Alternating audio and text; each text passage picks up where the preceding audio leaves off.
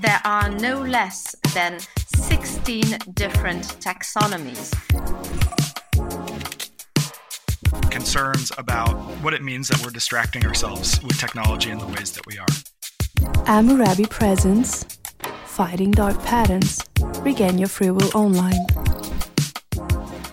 Hi, everyone, and welcome to this new episode of Fighting Dark Patterns Regain Your Freedom Online.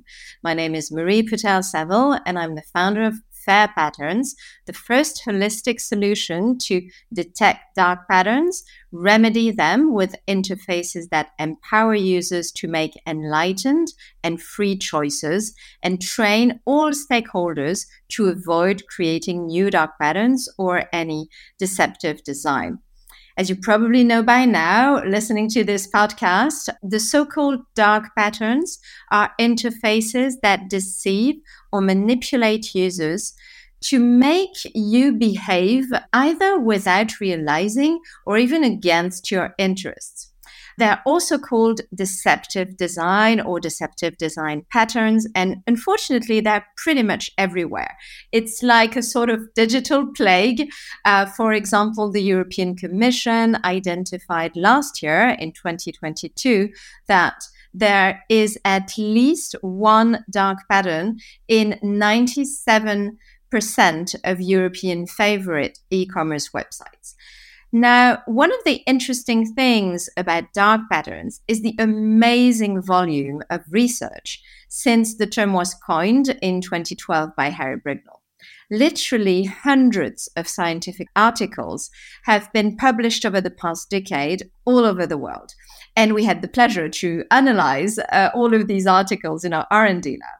So there are hundreds of different types of dark patterns which have been identified in scientific literature with interesting names such as the famous Roach Motel, you know, easy to subscribe, very difficult or even impossible to unsubscribe, or confirm shaming, for example, making users feel ashamed um, of clicking on a given button.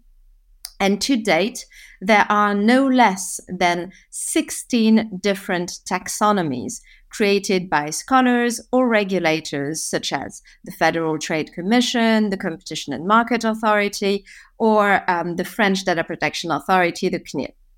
So basically, um, for anyone trying to address the topic, whether you're a designer, um, a developer, a marketer, um, a business owner, a regulator, the first question is probably what exactly are we talking about? And that's precisely why I'm so happy to talk to Colin Gray today as a co author of the first ontology on dark patterns to talk with him about how might we create a common language on dark patterns. Hi, Colin. Very nice to join you all. Thank you for the invitation. It's really my pleasure, Colin. Thanks a lot. So, Colin, you are an associate professor in the Luddy School of Informatics, Computing, and Engineering at Indiana University Bloomington, where you are director of the Human Computer Interaction Design Program. You're also a guest professor at Beijing Normal University and a visiting researcher at Newcastle University. Uh, you trained as a designer, but you also have a PhD in instructional systems technology and also a diploma, a degree in educational technology. What's really interesting about your path is that you've worked in a variety of roles um, art director, contract designer, trainer, which informed your research on design activity and how design capability is learned. Your research focuses on the way in which the pedagogy and practice of designers informs the development of designability, and particularly in relation to ethics, design knowledge, and learning experience.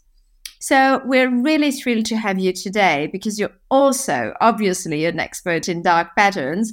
You've consulted on multiple legal cases relating to dark patterns and data protection, and you work with regulatory bodies and nonprofit organizations to increase awareness and action, even more importantly, against deceptive and manipulative design practices. Have I forgotten uh, anything, Colin? That's a pretty long list, but thank you for the very kind introduction. um, first of all, Colin, could you share with us what led you to start working on dark patterns? So, my original efforts relating to dark patterns really stem from my broader interest in ethics and designer responsibility. Um, some work that I had started during my PhD. And uh, in the last year that I was working on my PhD, I came across a student poster from a, a master's student, actually here at IU, where I did my PhD, uh, Jared Forney, who had done a master's thesis project on dark patterns. And it was the first time I'd seen the term. Maybe I'd missed something on the internet, very possible during my PhD. Um, but I was very struck by the term and by the thesis work that Jared had done. Um, and it ended up being a really nice entryway into studying uh, design ethics and technology ethics more broadly. So when I found myself um, at the start of my assistant professor uh, position, uh, just up the road about two hours at Purdue University, where I've been for the last eight years, uh, I wrote a grant um, on dark patterns, really trying to figure out how can we better understand this term, how can we use it as a gateway to study designer ethics more broadly. And after a couple of attempts, that grant was funded, and I was able to get to work uh, starting in uh, the late spring of 2017 uh, trying to understand dark patterns. And then obviously it's led to these broader um, efforts to understand how we can support designers as they seek to make ethical action in their workplace. And in some cases, um, even have to understand that they have an ethical responsibility in the first place ethical responsibility is everything, isn't it? That's um, really impressive. Thank you, um, Colin, for sharing with us. Now, unfortunately, and as you know very well, dark patterns have are everywhere, um, like some sort of digital plague. Um, you know, the European Commission found that there is at least one dark pattern in 97% of European favorite sites. It's about the same in the US, depending on what counts as a dark pattern. But the FTC is really uh, taking a strong stance against dark patterns, which also talks about the importance of the topic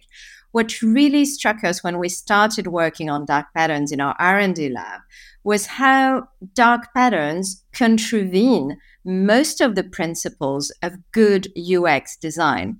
Um, we're lucky to have very talented ux designers here at the agency and we actually did a short experiment um, you know, when the European Data Protection Board published its draft guidelines on dark patterns in social media, that was in 2022, to answer the public consultation on these guidelines, we created um, a user journey for setting up an account on TikTok which was, yeah, an interesting choice, I guess.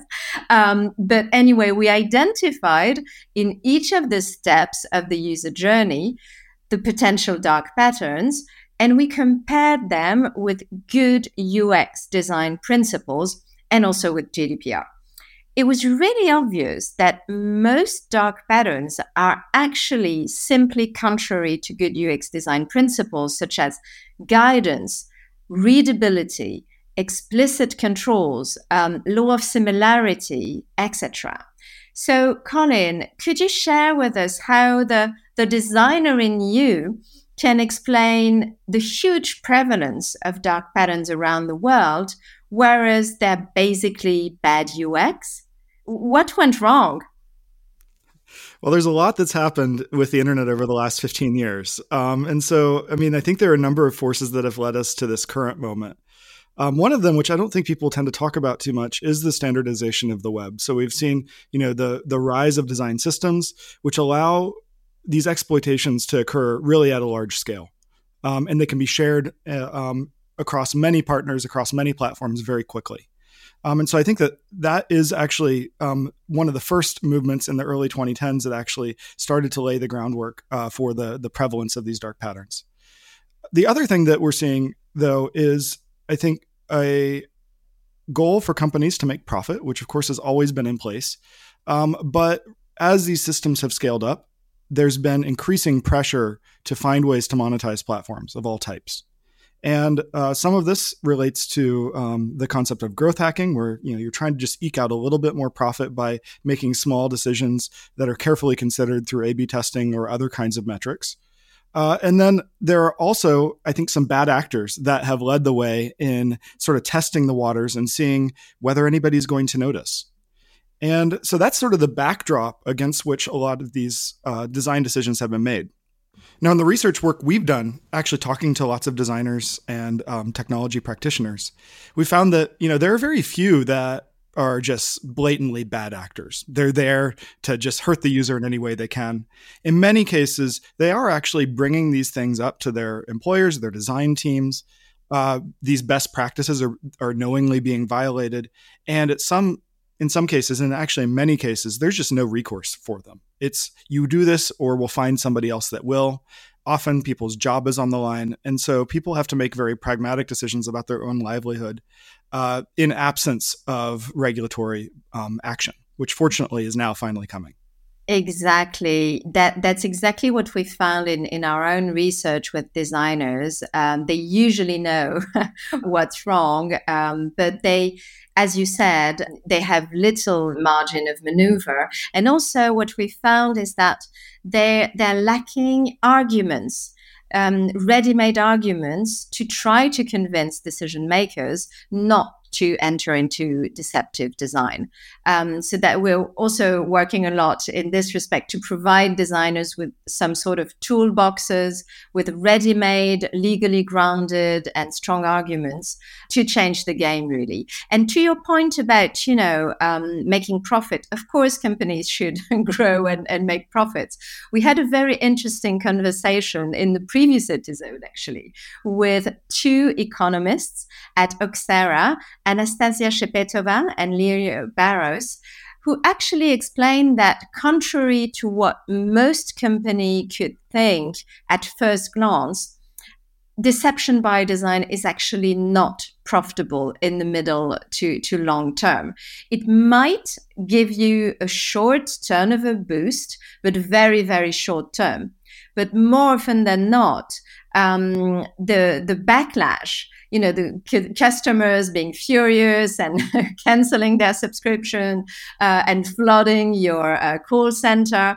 Um, you know all of that totally overweights the very small advantages and profits that might have been gained um, at, at the beginning. So that that's a, a, really interesting point in any event, and I'm sure we'll have further um, discussions on on this. Um, now, um, you know, specifically talking about UX designers.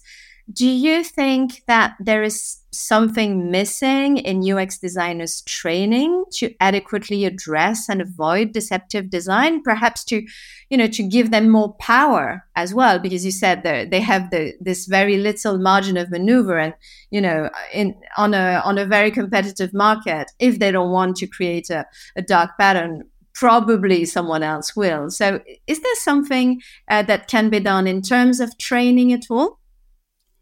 So there's certainly something that we can do on the training front uh, to uh, provide designers with more tools to play around with. As you mentioned, some of this is about lines of argumentation that are successful. Uh, some of this is about um, you know building robust theories of interaction that um, allow this kind of ethical inspection of the design work that's going on. One of the bigger challenges, though, I think in the UX space specifically, is that there is no specific line of education that is typical for a UX designer. Now, that, this has changed a little bit over time, but many UX practitioners, uh, some peg the number over 50%, um, have no formal training in UX. They've learned it on the job, they've pivoted from another career. And so they might have pivoted from software engineering or from marketing um, or graphic design or many other fields um, where they may have not ever given a lot of thought to these ethical considerations. They may not even consider it part of their job. Uh, there are you know mainstream UX programs. I've contributed to that work over the last decade um, and trained hundreds of students myself that have gone out into UX practice. And certainly, ethics and values are part of the conversation we have with students. Uh, but what we found is that you know knowledge uh, that these things are happening is not enough. Um, in fact, very early on in, in some of my dark patterns research, we ran design protocol experiments with students, including some of my own students. Um, and we asked them to perform some unethical tasks. And it was really interesting across multiple types of tasks with multiple framings, um, with multiple compositions of students. The outcome was always the same that students didn't feel like they could reject the design brief they were given. Um, that they couldn't they didn't feel like they had the agency and autonomy to reframe the problem now obviously this is in a this is in an experimental setting. You know it's not quite naturalistic but if students don't feel like they can push back in an educational setting where can they feel like they can push back? Their job wasn't on the line. Their status as a student wasn't on the line. They weren't even getting a grade.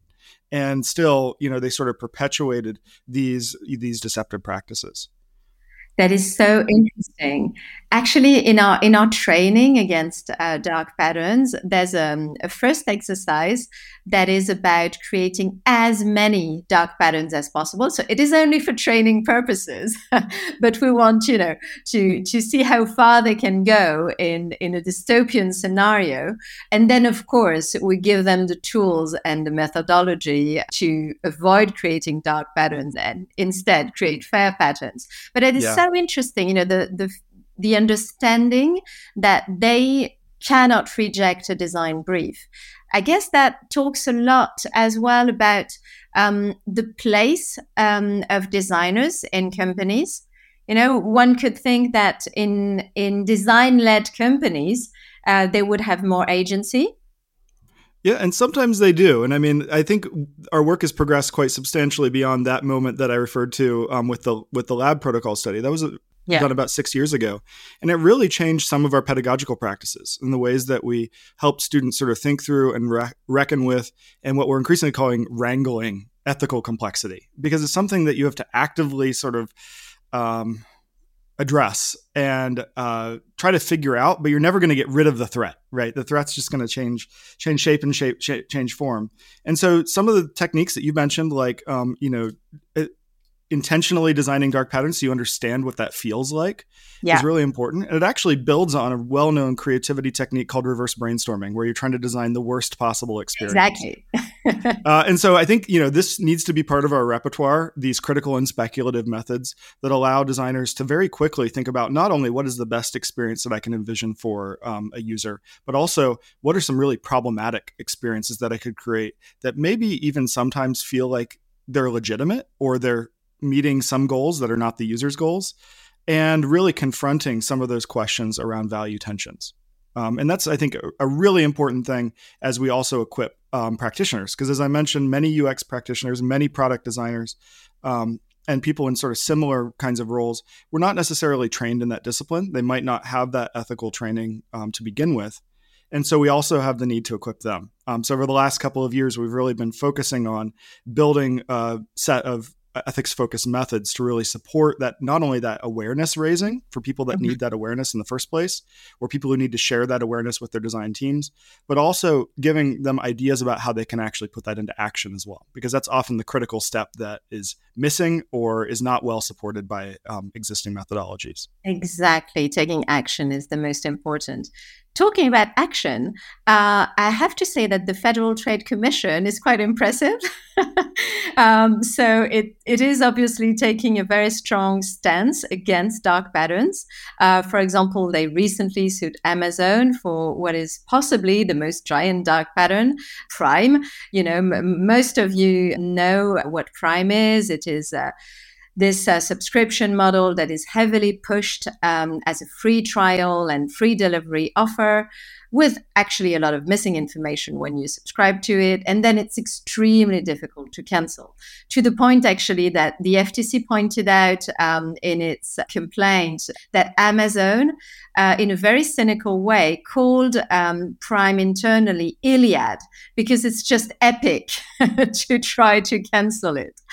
So it's not actually funny because, as as we all know, um, that kind of dark patterns can cause very severe financial harms. That's precisely why the FTC is um, ramping up its enforcement. They also imposed heavy penalties, for example, on Epic Games.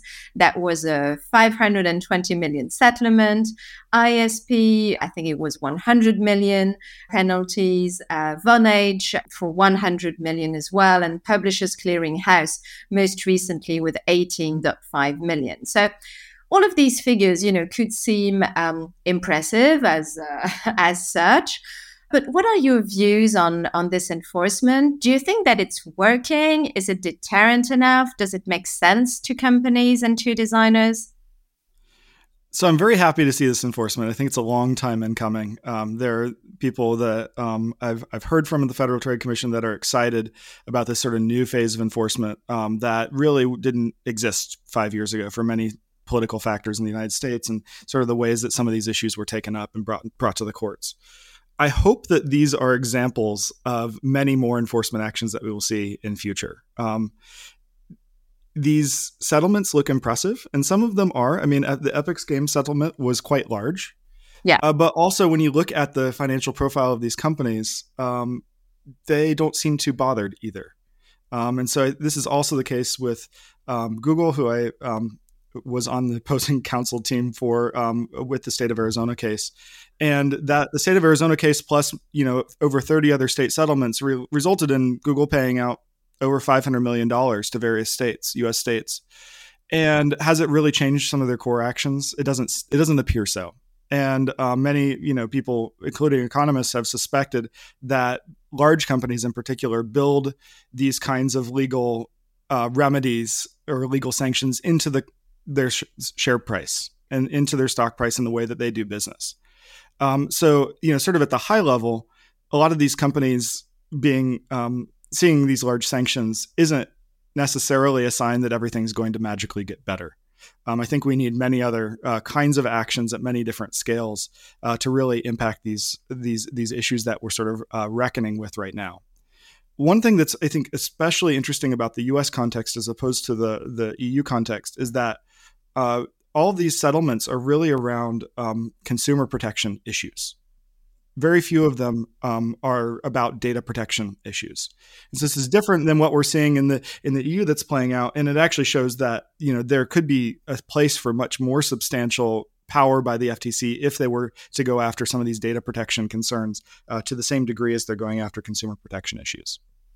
Absolutely, absolutely. To echo your point, uh, you know, I've been a, a, lawyer for a long, long time, and I know firsthand that um, penalty risks are sort of costs of doing business, unfortunately, for a number of companies, which is why it's so interesting to think about the other incentives for companies to avoid dark patterns and switch to something else. And that could be customer lifetime value, for example, the fact that um, they're damaging their brand and that ultimately they're actually decreasing the value of their company. So that's that's another uh, conversation but equally interesting. Now um, on to a very interesting question as well. You created with Cristina Santos and Nataliia Bielova the very first ontology on dark patterns, in which you identified three levels of pattern granularity high level patterns, which are basically general strategies, meso level patterns, which describe a given angle of attack, and low level patterns, which include specific means of execution. This was absolutely music to my ears and a great step towards creating this common language among uh, scholars and regulators. Could you share with us why and how you created this um, ontology? So this ontology, actually, our, our main work started about this time last year. So it's still quite recent work, and it's something that we're still working on. Uh, but the rationale for it, I think, stemmed from a number of different things that were happening all at the same time. Uh, one was that I was reviewing papers from dark pattern scholars, many which are now um, available to the public, and they were creating novel dark patterns, which were actually just really repetitions of known dark patterns, but in new contexts. Uh, and we were also seeing maybe regulators calling dark patterns by different names than academic scholars who had been studying them for years. Uh, and then in other cases, you know, some people didn't agree on what the full set of dark patterns might be. Um, you know, did all dark patterns have to be deceptive, for instance, or could coercive patterns also fit within sort of the broader umbrella? And so all these conversations were happening at once. And what really sealed the deal for me about this is a project that we really need to do uh, was getting deposed by Google's lawyers in the uh, uh, Google, uh, the state of Arizona v. Google case um, last summer uh, because in some of those documents that came out, um, in them trying to reject my testimony uh, and my expert report, one of the the big features was essentially them making the claim that nobody can decide on what a dark pattern is, which is huh. not true. Uh, and so they were taking advantage of this diversity of terminology to say that nobody can agree, and so therefore it's junk science. Huh. And so, um, so I, I think the the the big lesson for me is that you probably shouldn't say things like that to a scientist because then they'll go do the work to prove you wrong. Exactly. Uh, which, which is exactly what we did. Uh, so we spent last fall um, looking at a number of regulatory reports that had then come out. Uh, we looked at five different uh, regulatory reports that included taxonomies. Um, many of them you've mentioned already. Um, and five of the uh, key academic texts that had also been referenced in those taxonomies, either directly or indirectly. And so we use that to sort of create a coherent set of, of documents and, and pattern types uh, to start with. And then we went through and we organized them. it was long and painstaking work to look at the definitions, to look at the names and figure out where there were overlaps, where things were being called something different but were actually the same thing. And then the I think the biggest thing that came out of that work was recognizing that there is some hierarchy to these pattern types as well. Um, I had, of course, proposed this back in my 2018 paper on dark patterns, which is uh, you know broadly cited uh, in in other studies, where I'd proposed that there were these sort of general level level uh, designer strategies like sneaking, forced uh, action, interface interference, and so on. But then there were also these low level dark patterns, which were examples of those larger designer strategies. So we really just expanded on that kind of hierarchy, and we realized about halfway through the project there's actually not just a high and a low level, there's a meso level too. Um, and so, uh, what we realized through the meso level creation was that this was an opportunity not only to categorize things a little bit better, but also to future proof the ontology as well. Um, and so, the way that we really went about it is that many of the new studies that are coming out on dark patterns in new contexts, um, with new technologies, with new user groups, we're really repeating some of the same known dark pattern types, but at a low level. So this is the the execution level that happens in code or in the user interface or what a user sees. But we were able to abstract that and identify what is the meso level pattern or the angle of attack that's happening here. Um, and so, you know, for instance, uh, within sneaking, you know, a lot of people talk about Harry's original pattern, sneak into basket, where something appears in your ba- shopping basket at checkout that you didn't put in there. Um, and so, of course, that's part of the broader high level pattern of sneaking. But there's an important meso level, which is that information is being hidden from the user.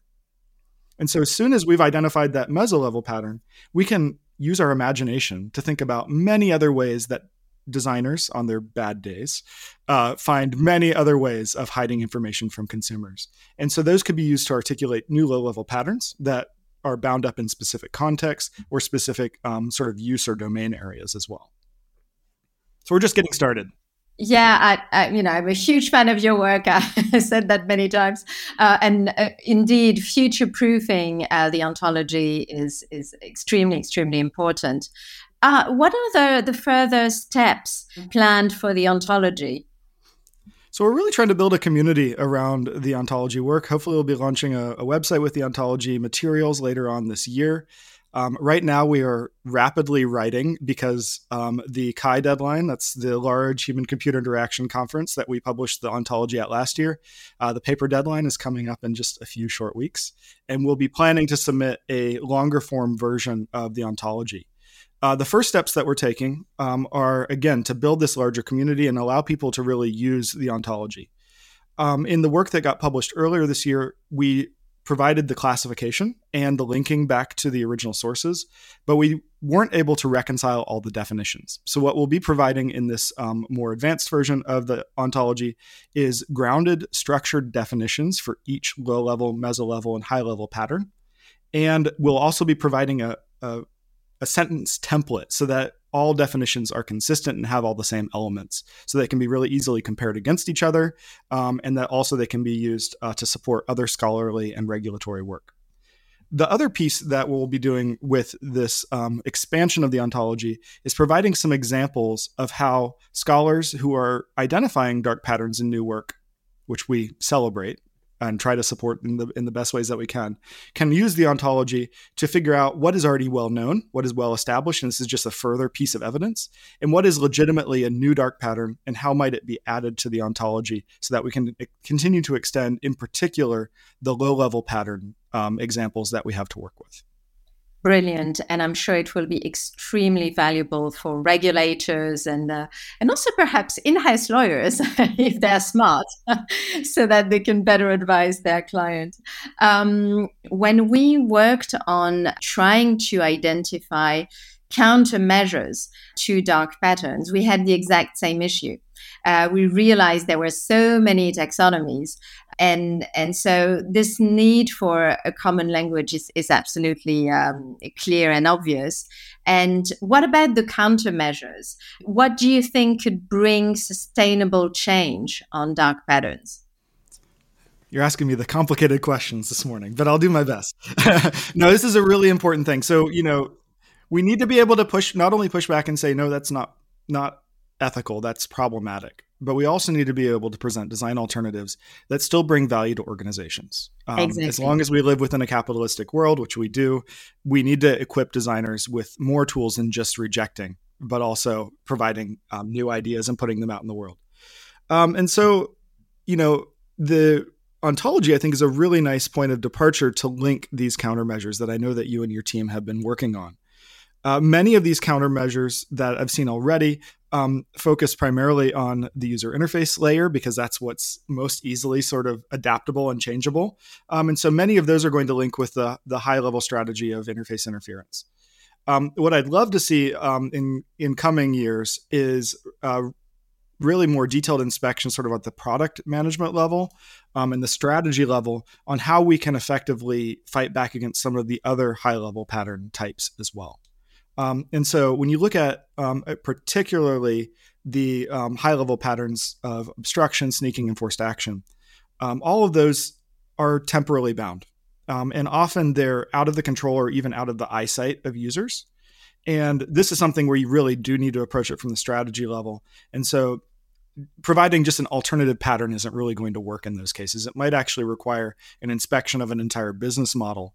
Um, and then, sort of similarly with nagging, um, this sort of speaks to the attention economy and these broader issues and concerns about um, what it means that we're distracting ourselves with technology in the ways that we are. Um, and I think this is going to come under increased scrutiny and might also lead to some some broader action that's needed to figure out under what conditions is it okay to um, sort of play with people's time as a resource and not just focus on the economics of the situation. Absolutely. And to your point, you know, we could even, uh, like the OECD is doing, we could even ask ourselves uh, is it really a sustainable digital economy to trick and deceive and manipulate people, even to make decisions. It's not just about losing their time, it's also to make decisions against their own interests. Uh, I'm sure you know, but the European Commission found um, that some dark patterns actually create severe health harms, like uh, raising the, the heart rate, uh, raising anxiety. You know, they, they ran a And scans uh, that, that really shows that uh, there's a particular part of the brain that goes all red when users are, are subjected to, to dark patterns. So, really, it's a matter of sustainability. I fully agree with you. Um, how might we create a sustainable digital economy where, of course, companies can grow and, and make profits, but not to the detriment of humans, uh, but on the contrary, uh, in an environment where humans can actually thrive. That's that's the key topic. So that that's a, a quite a high level conversation. But back to a very practical uh, and final question, which is now traditional in this podcast. Um, could you share with uh, our audience some very practical tips for designers to avoid creating dark patterns or remedy existing ones? Absolutely. I get to I get the privilege of training designers every day, um, and so this is a conversation that we have often. Uh, so I think some of these things have already been mentioned uh, throughout the interview, so I'll, I'll, I'll, sort of package them back together and maybe add a couple of additional ones. Um, one piece is actually just having the awareness that these dark patterns and these practices exist in the first place and recognizing that these are ethical trade offs that are being made by a designer when they choose one design pattern over another really understanding like what are the broader impacts on the, the user on society when you're undertaking some of these uh, key design decisions. Um, a second is understanding where design goes wrong as well. And so this is where these speculative or critical methods can really be useful in exploring the design space and not limiting yourself to you know trying to be perfect but also seeing where things go wrong and you learn a lot through those contrasts that might help you train your brain a little bit better to realize when you're sort of stepping over an ethical boundary that you just might not have been sensitized to before. Um, and then I would say the final thing is, you know, once you have some of those other bits in place, you know what's going on. You know that there are ethical questions. It's really on you to educate your team and your company about the importance of these issues as well. Um, and this is, I think, where we need more resources, not only to get a design team on the same page and make sure that everyone, regardless of disciplinary background, recognizes that these are ethical questions, but also to use many forms of argumentation that may work differently in different organizations or in different countries. Uh, so, knowing when it's probably a good pattern of argumentation to maybe say this might put us at legal liability if we do this. Here's an example of a case from deceptive.design that's been pulled together to, to show, you know, what some of these sanctions look like. Or, you know, maybe some evidence about these economic models to show this may work in the short term, but it's actually going to learn lead to, you know, long-term issues with customer retention. Uh, so it's really, you know, as a designer thinking about that full gamut of opportunities to interact, to educate, to lead, and to hopefully um, inform the social responsibility of the products they create. Luke, I absolutely love everything you said, and in particular, you know, the tools to be given to the designers. We we happen to be creating this toolbox of arguments depending on the audience, because we've seen in our research exactly as you did that depending on who designers are talking to, they need different lines of, of argumentation. So we're precisely building the toolbox. Bear with us; it will be released soon. You'll be the first to know. And thanks a million, Colin. It's been my absolute pleasure to have you today. Um, thanks again. And um, yeah, let's definitely uh, stay in touch. Sounds great. Thank you so much for having me on today. Well, thanks a lot for listening today and stay tuned for our next episode. Fighting Dark Patterns, a podcast by Amurabi. For further information, you can go to fairpatterns.com.